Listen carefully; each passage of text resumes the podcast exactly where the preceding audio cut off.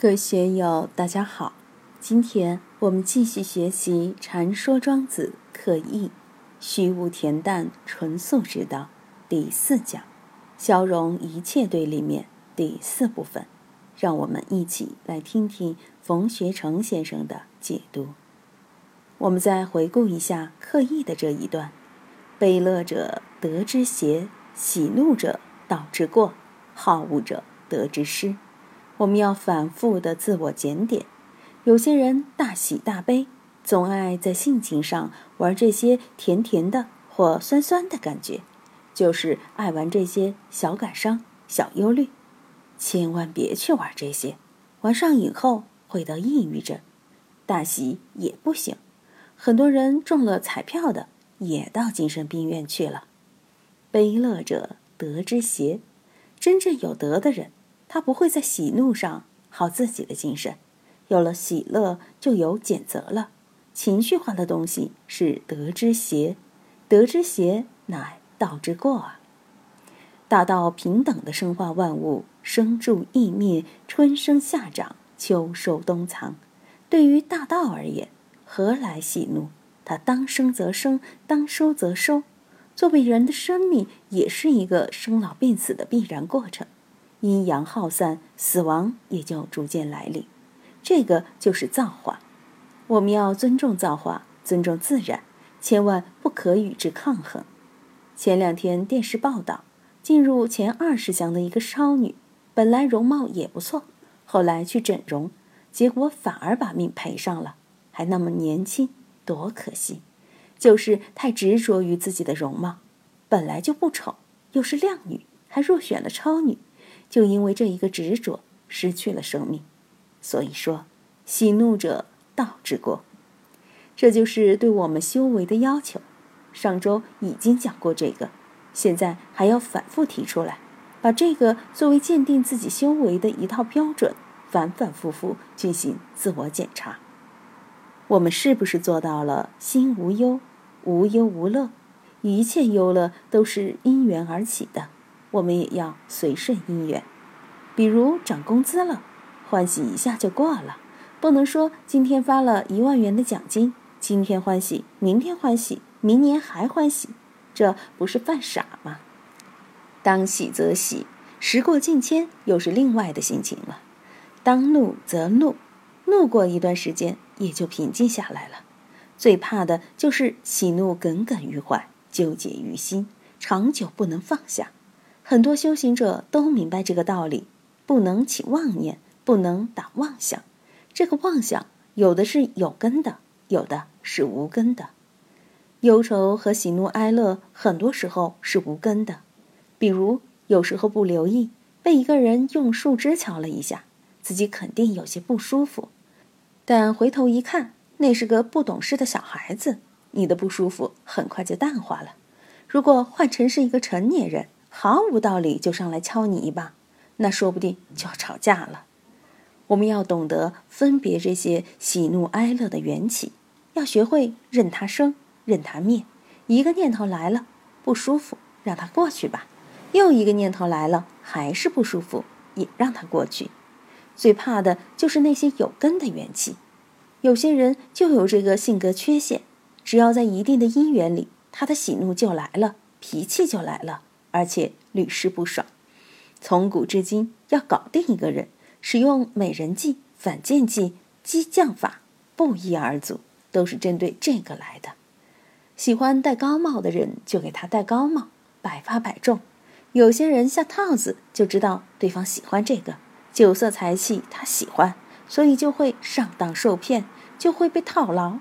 大家要反省一下自己，看看。有没有这些致命的性格缺陷？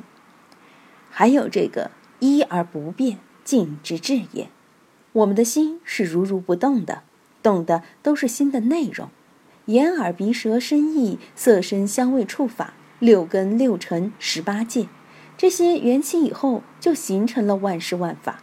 万事万法仅仅是心的内容，它是来来去去，生生灭灭的。它不会盘踞于你心里多长时间。有些修行人非常精进，在禅修的时候好像大彻大悟了，这个悟境清清楚楚、明明历历，就跑去对师傅说。师傅也高兴，说见地高明，不错不错。过了几天，咦，那天悟得的东西跑哪去了呢？怎么又不见了呢？悟境怎么又起不来了呢？严格的说，所谓悟境，也不过是心的内容而已，悟的也只是一个精神内容而已。在一定的悟缘下，思路通泰了，就觉得这个很了不得。但这只是第六意识的东西。昏沉烦恼一来的时候，它就没有位置了，就不见了。这时候你就会疑惑自己的功夫跑到哪儿去了呢？所以修行要透过第六识的光景，看到后面的主人翁。第六识是第七识的奴才，为第七识所支配。第七识一动，我就来了，我所有也就来了。这是我的事业，我的生活，我的工作，我的家庭。于是我的半径就越扩越大了。等这个半径大到极致的时候，一切都是我的，好像就和天地万物融为一体了。但是这个我和天地万物真能融为一体吗？不能。为什么？我这个观念一出来，就有我和非我这个界限。我是什么呢？我就是思维的一个产物。在西方心理学界里，我就是指。自我意识，在自然界中，动物的自我意识不强，猴子都不行，只有黑猩猩才初步具备自我意识。他会拿着一个镜子看自己，这是我的牙齿，朝着镜子咧咧嘴。猴子则达不到，他不知道镜子里的那个就是他自己，他没有这个层次的自我意识。有了自我意识，就把本来浑然一体的世界变成了一个主观，一个客观，一个我所有。一个非我所有，一个是此，一个是彼。要做到一而不变，尽之至也，就必须要打破主客的界限，打破我执，才能见到那个如如不动，动亦如如的东西。再说这个无所于吾，虚之至也。因为有我，就有顺逆；如果没有一个我，就没有顺逆的感觉了。就好像你划着一条小船在湖里飘荡。对面又来了一只小船，眼看要撞上了，你大叫：“快让开，别撞上我！”但是让不开，撞上了，这样你可能会大发脾气：“怎么搞的？我都叫你让了，你还是要撞上来？”结果一看，船上一个人都没有，都是自己的事儿。社会中很多这样的例子，我们在街上走，无意间突然被人撞了一个满怀，也可能会发脾气，但是看到对方是小孩子。就没有脾气发了。如果看到是盲人，那这个脾气就是自己的无名，能发泄出来吗？那时只能怪自己怎么也眼瞎了。无所于无，虚之至也。在真如里，什么都有，善也有，恶也有，这就是生活当中的大圆满。很多朋友对藏传佛教的大圆满法非常向往，殊不知大圆满就是一切具足。万法具足，不要认为佛教单单只是讲清净光明，缺少了善，缺少了恶，缺少了烦恼，佛法也不圆满。一定要具足万法才算圆满。当你消融一切对立面，把它们通通装在肚子里了，那就是虚之至也。虚就意味着无穷大的容量，善恶是非、荣辱得失、生生死死。全都一肚子装进去了。一个学道的人，一个真正有修为的人，他一定得有这样的胸怀。如果没有，那就是虚的还不够，还是有所执着。那么在日常生活中就还有障碍。我们陷入万事万物之中，是眼耳鼻舌身意陷入万事万物之中。真如自信既起作用又不起作用。严格的说。他是不参与其中的，道生万物，万物确实是在道里边儿，但万物是道吗？万物不是道，道超然于万物之外，又融入于万物之中，道是介于与物交和不与物交之中，单说一面就错了。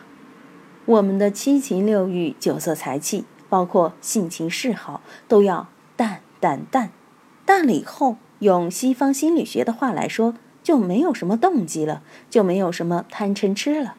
如果我们守不住这份虚大的情怀，就会有忧伤，就会有种种的麻烦。现在从事心理分析的，如果把庄子这一套读懂了，用在心理分析上，用在面对病人上，可以说是有绝大的优势。你能日理万机，又不起一念，同时还拥有一份不与物交的恬淡状态，那多了不起！无所于逆，粹之至也。你只要不去取舍，不去攀援，就能保持我们精神的纯粹。我们的生活、生命都是有限的，每天都处于倒计时状态。就好像说，我有一百万，用了一万少一万，如果不用，这一百万永远都在。这就需要我们全真而不亏，养精气神而不亏。虽说顺也要亏，逆也要亏。但顺水行舟比较轻松自由，逆水行舟就比较花费力气。《水浒传》里，浪子燕青有一次到山里去侦察敌情，上山的时候唱了一首歌，很有意思：“上山如晚舟，下山如顺流。晚舟当自戒，顺流常自有。我今上山者，欲为下山谋。”上山很费力，就像我们勤修戒定慧。下山则很轻松，享受自在清净，两者是同一个因果。上山是因，下山是果。要到达无所余逆，才能萃之至也。这是我们养生养心需要料理的事情。如果没有这样的见地，就不会有这样的受用。今天就读到这里，欢迎大家在评论中分享所思所得。我是万万。我在成都龙江书院为您读书。